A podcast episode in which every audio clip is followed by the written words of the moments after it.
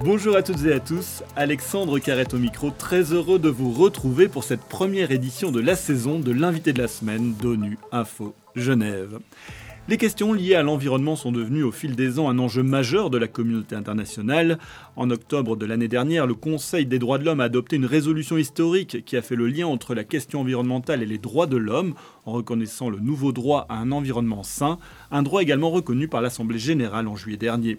Ce large consensus devrait permettre la prise de mesures par la communauté internationale pour favoriser la justice environnementale, maîtriser la crise climatique, protéger la nature et limiter la pollution. Un des acteurs indispensables pour mettre en œuvre ces actions, ce sont les défenseurs de l'environnement.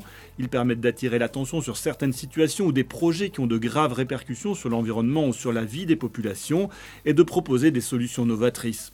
Beaucoup de défenseurs sont aujourd'hui en danger, ils sont persécutés, victimes de représailles, voire même assassinés dans différentes régions du monde en raison de leurs activités.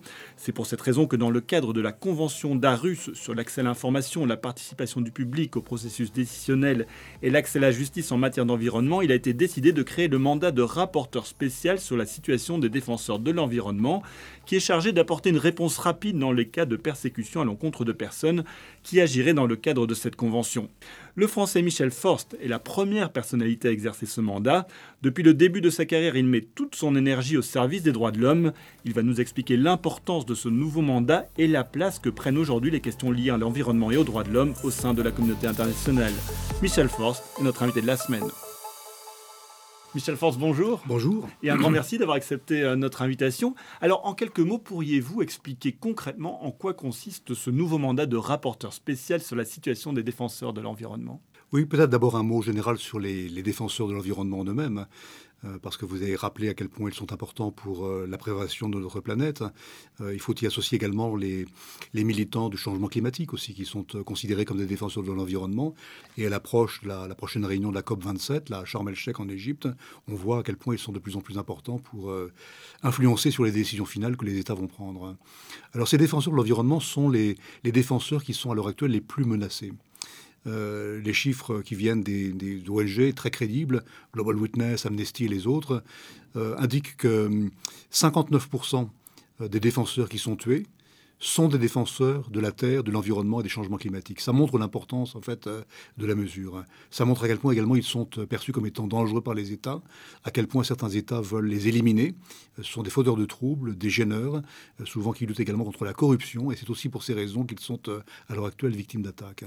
Et donc c'est la raison pour laquelle, en plus d'autres mandats qui ont été créés, notamment par le Conseil des droits de l'homme, cette convention est très particulière a créé un mandat de rapporteur spécial chargé des défenseurs de l'environnement et dont la tâche est de répondre rapidement, c'est le texte qui le dit, une réponse rapide aux menaces qui pèsent sur les défenseurs de l'environnement. Alors au départ, euh, on pensait que ce serait uniquement les défenseurs des pays qui sont euh, membres de la Convention d'Arus, c'est-à-dire les, 47 pays, l'Union européenne en fait partie.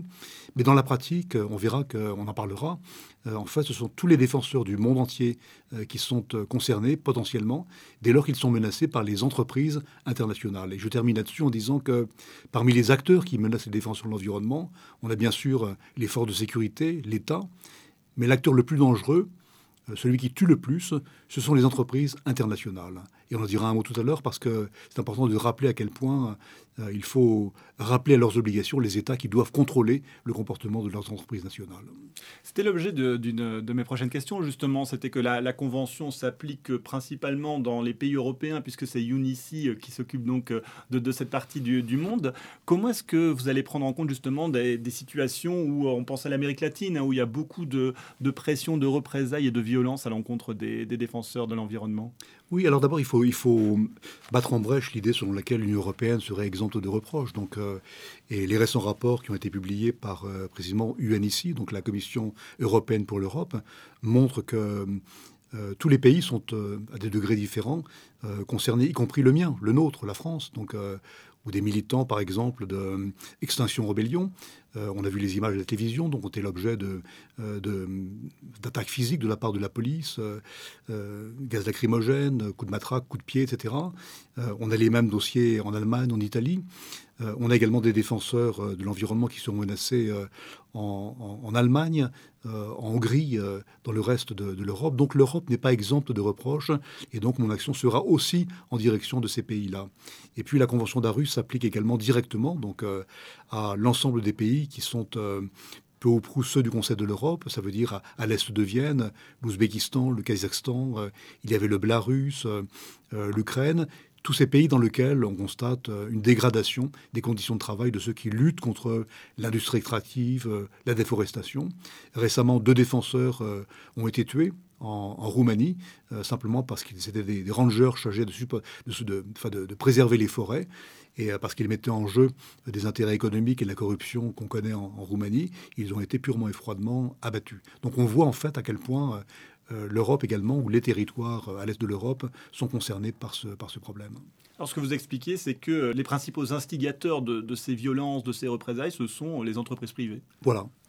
Alors entreprises de toutes sortes. Alors on a euh, bien évidemment celles qui sont, qui sont connues comme étant particulièrement mortifères, donc, et qui sont notamment des acteurs euh, non étatiques. Euh, on a les Chinois, par exemple, on a des, compagnies russes euh, qui, en fait, ne, prennent aucun égard par rapport aux, textes, aux conventions internationales.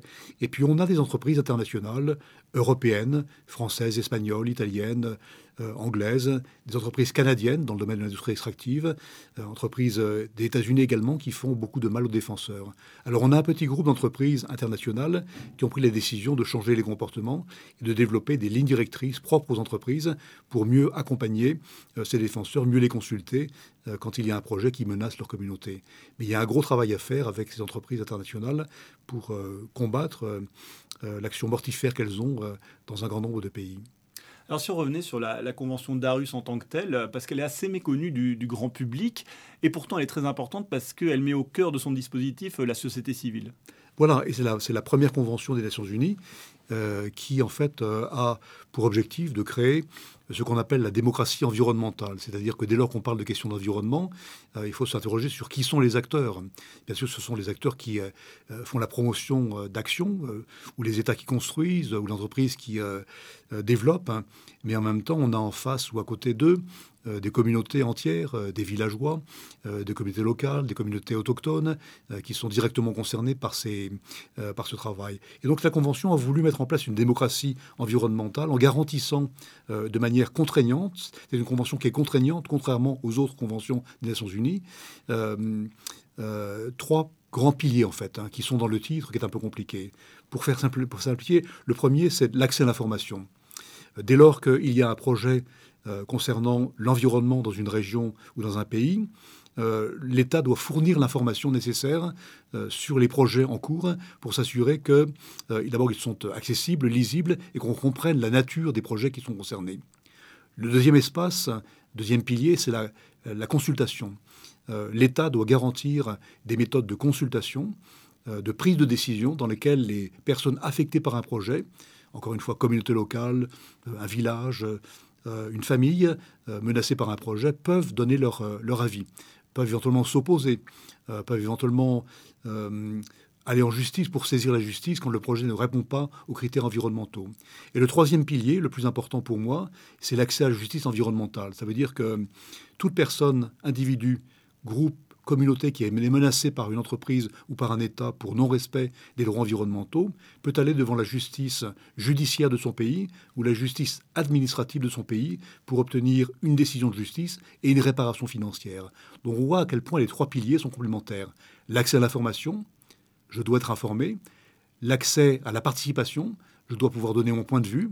Et si mon point de vue n'a pas été entendu et si mes droits ont été bafoués, je peux aller en justice pour saisir le juge pour dire mes droits ont été bafoués et obtenir réparation financière et réparation, c'est-à-dire qu'on peut faire stopper euh, un vrai projet. Donc il y a tout un, un espace qui s'ouvre à nous euh, pour l'avenir, pour faire évoluer euh, le comportement des États et des entreprises.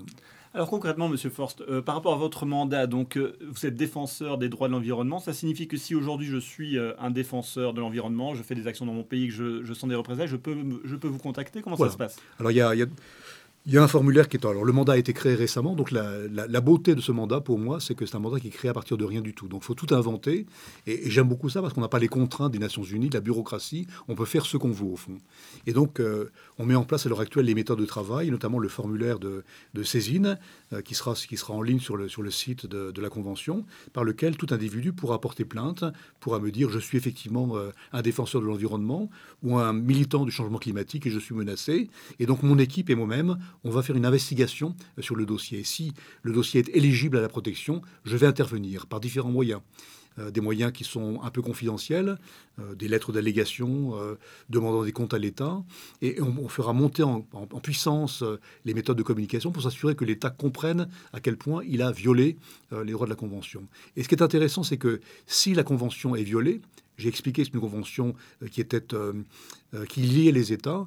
Alors, il y a un autre comité au sein de la convention qui peut décider de priver de voix euh, le pays concerné, ou même d'expulser de la Convention euh, le pays concerné. On peut penser que ce n'est pas grand-chose, mais beaucoup de pays, en fait, ont besoin de ça, parce que ça conditionne également l'accès à des financements publics, euh, de la public internationale, ou les gros financements internationaux. Donc il y a un aspect aussi de, de menace potentielle qui peut peser sur les pays qui ne respectent pas les, les droits des, des défenseurs de l'environnement. Alors il y a, euh, on l'a dit, la création de votre mandat, il y a eu euh, la reconnaissance du droit à un environnement sain par le Conseil des droits de l'homme et par euh, l'Assemblée générale. Est-ce que vous estimez que ça, montre que la communauté internationale va dans le bon sens dans la prise de conscience des questions liées à l'environnement et de leur lien avec les droits de l'homme? Alors, très clairement oui. Donc il y a il y a un certain nombre d'événements qui se sont passés qui montrent qu'il y a une prise de conscience de la part des États, au-delà de ce qu'on constate à l'heure actuelle sur le changement euh, climatique, euh, donc le réchauffement de la planète, les risques que ça fait planer, les problèmes énergétiques qu'on voit émerger devant nous ces jours-ci, en ce moment. et on voit que les États prennent des décisions progressivement pour essayer de mieux protéger la planète, mieux protéger l'environnement. Mais il y a également un devoir qui est de protéger ceux qui militent pour protéger la planète. Et si ceux qui sont au, premier plan de la bataille ne sont pas les mieux protégés, alors euh, le travail restera un peu vain. D'où l'intérêt de ces décisions, euh, que peut-être le grand public a du mal à comprendre, mais une résolution des Nations Unies, ça veut dire un engagement des États à en faire plus pour protéger euh, l'environnement, le, changement climatique. Et le simple fait de reconnaître que le droit à un climat et un environnement sain est un droit de l'homme, c'est pour moi un changement qui est, incroyable. Et euh, lorsque euh, les uns et les autres, on a vu à l'Assemblée générale euh, la décision adoptée par les États, même si quelques États ont voté contre, il y a eu dans la salle un mouvement. certains avaient les larmes aux yeux en voyant qu'un combat de nombreuses années a été enfin gagné. Dernière question, Michel Forst, et peut-être je parle plus aux, défenseurs des droits de l'homme que vous êtes vous-même depuis de nombreuses années. Quel regard global portez-vous sur l'évolution justement de la question des droits de l'homme au sein de la communauté internationale? On ressent davantage de tensions aujourd'hui entre les États sur cette question, notamment au sein du Conseil des droits de l'homme, hein, qui semble de plus en plus polarisé, avec même une remise en cause par certains de, l'universalité des droits de l'homme. Oui, alors ça c'est une question qu'on a, qu'on, a eu tout le temps. Donc euh, euh, bien évidemment, il y a toujours des États qui contestent, euh, et on a les habituels États comme la Russie, euh, Bélarus, euh, Cuba et d'autres qui euh, contestent toutes les décisions relatives aux droits humains. La Russie, par exemple, contestant l'utilisation même du mot défenseur, en disant il n'y a pas de défenseur, ça n'existe pas. Donc on connaît ces, débats à l'heure actuelle. Mais le, regard que j'ai, moi, est plutôt un regard positif. Hein. si je regarde en arrière, et je suis maintenant plutôt jeune, en fait, quand j'ai commencé à militer, je veux dire que le monde était bien différent de ce qu'il est aujourd'hui. Il y a bien sûr beaucoup de défis à l'heure actuelle, mais des grandes batailles ont été gagnées, on se sur le point d'être gagné. Euh, à commencer par la question de la peine de mort, où on voit par exemple que à l'époque, quand j'ai commencé, euh, il y avait une majorité d'États qui avaient encore la peine de mort, alors que maintenant ils sont une minorité et on va vers l'abolition universelle de la peine de mort. Euh, des grands combats comme la lutte contre la torture ont été également l'objet de grandes avancées. Et puis on l'a, dit également, donc ces grands chantiers nouveaux qu'on a vu émerger, comme l'environnement, le changement climatique, donnent lieu aussi à de grandes batailles qui ont été gagnées. Et je trouve que euh, je dirais pas que le monde va mieux, parce que le monde va pas très bien à cause précisément de l'inaction des États, mais en tout cas de grandes batailles des droits humains ont été gagnées. Michel Forst, un grand merci d'avoir accepté notre invitation. Je rappelle que vous êtes le rapporteur spécial sur la situation des défenseurs de l'environnement dans le cadre de la Convention d'Arus. Et c'est la fin de cette émission. À la réalisation, il y avait François Soubiguerre, Inès Grange à la préparation. L'actualité des Nations Unies continue sur notre site web ungeneva.org et sur le compte Twitter en français ONU Genève. À très bientôt.